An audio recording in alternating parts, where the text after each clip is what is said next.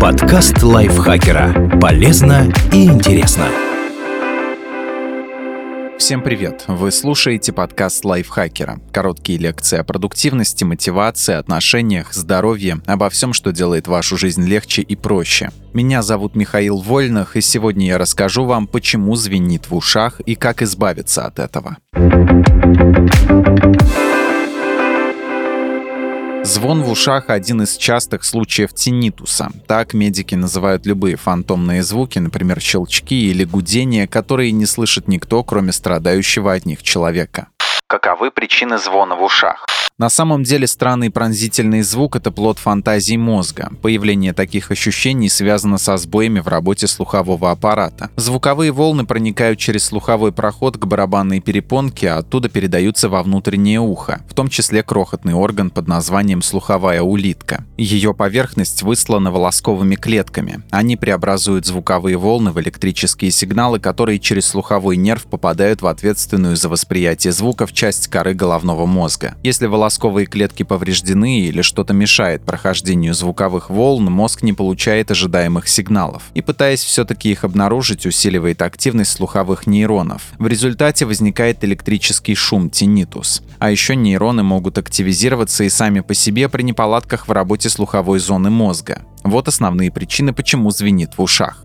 Сильное акустическое воздействие. Что это такое, знает каждый, кто бывал на концертах, стриг траву мощной газонокосилкой, работал на шумном станке или слушал громкую музыку в наушниках. Сильное акустическое воздействие способно повредить волосковые клетки, поэтому человек может услышать звон в ушах, когда оно заканчивается полная тишина вокруг. Тишина действительно бывает звенящей. Такое случается, когда вокруг настолько не звука, что мозг не может в это поверить и потому напрягает отвечающие за слуховое восприятие нейроны с предсказуемыми звенящими последствиями серная пробка или посторонний предмет в ухе. Ушная сера, если ее много, может почти полностью перекрыть слуховой канал. Тоже способен сделать случайно попавший посторонний предмет. В этом случае мозг не получает привычных звуковых сигналов и в ушах начинает звенеть.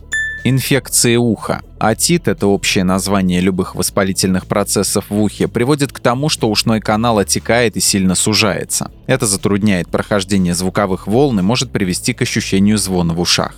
Лекарство с ототоксичным побочным эффектом. Корень ота с греческого означает ухо, а слово «токсичный» в переводе не нуждается. Такие препараты из-за входящих в их состав веществ могут повреждать или вовсе разрушать волосковые клетки. Ототоксичным эффектом обладают многие популярные лекарства, в том числе продающиеся без рецепта. Это могут быть обезболивающие на основе ибупрофена, напроксена или ацетилосалициловой кислоты, некоторые антибиотики, в том числе тетрациклин и эритромицин, лекарства против малярии, отдельные противосудорожные средства, петлевые диуретики, мочегонные, некоторые препараты для лечения рака, антидепрессанты трициклического действия.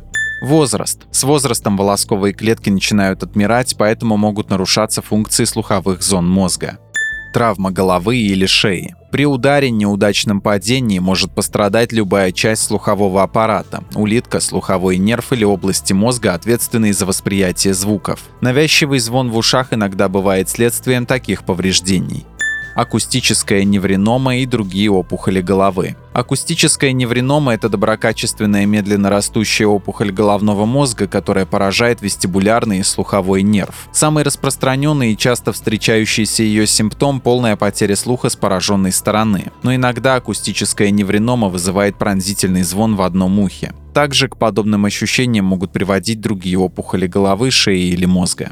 Болезнь Миньера – это заболевание внутреннего уха, которое поражает улитку и вестибулярный аппарат. Основной симптом – головокружение. Но болезнь Миньера иногда сопровождается и звоном в пострадавшем ухе другие нарушения и хронические заболевания. К звенящему варианту тинитуса в редких случаях могут привести гипертония, диабет, заболевания щитовидной железы, анемия, мигрень, аутоиммунные заболевания, такие как ревматоидный артрит и системная красная волчанка.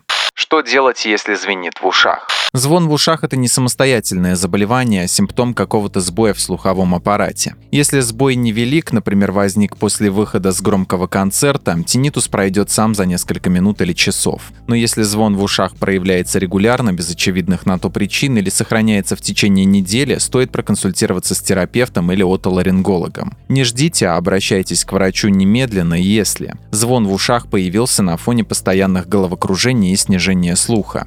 Фантомные звуки вызывают у вас сильную тревогу или депрессию. Затянувшийся звон возник после удара головой. Звон в ушах сопровождается слабостью лицевых мускулов. Врач расспросит вас о симптомах, проведет осмотр и постарается установить причину тинитуса, а затем предложит варианты лечения. Например, если звон вызван серной пробкой, врач ее удалит. Если вы принимаете лекарства с возможным ототоксичным эффектом, вам подберут альтернативные средства. При подозрении на возрастные изменения врач посоветует слуховой аппарат. Также справиться с навязчивым тинитусом иногда помогают небольшие преобразования в образе жизни. Медик может предложить следующее. Освоить техники релаксации, например, научиться глубоко дышать, начать медитировать или заняться йогой. Постараться нормализовать сон, то есть спать не менее 8 часов в сутки, не ложиться после полуночи и отказаться от стимуляторов типа кофеина. Избегать стресса и громких фоновых шумов. Допустим, отказаться от привычки слушать громкую музыку.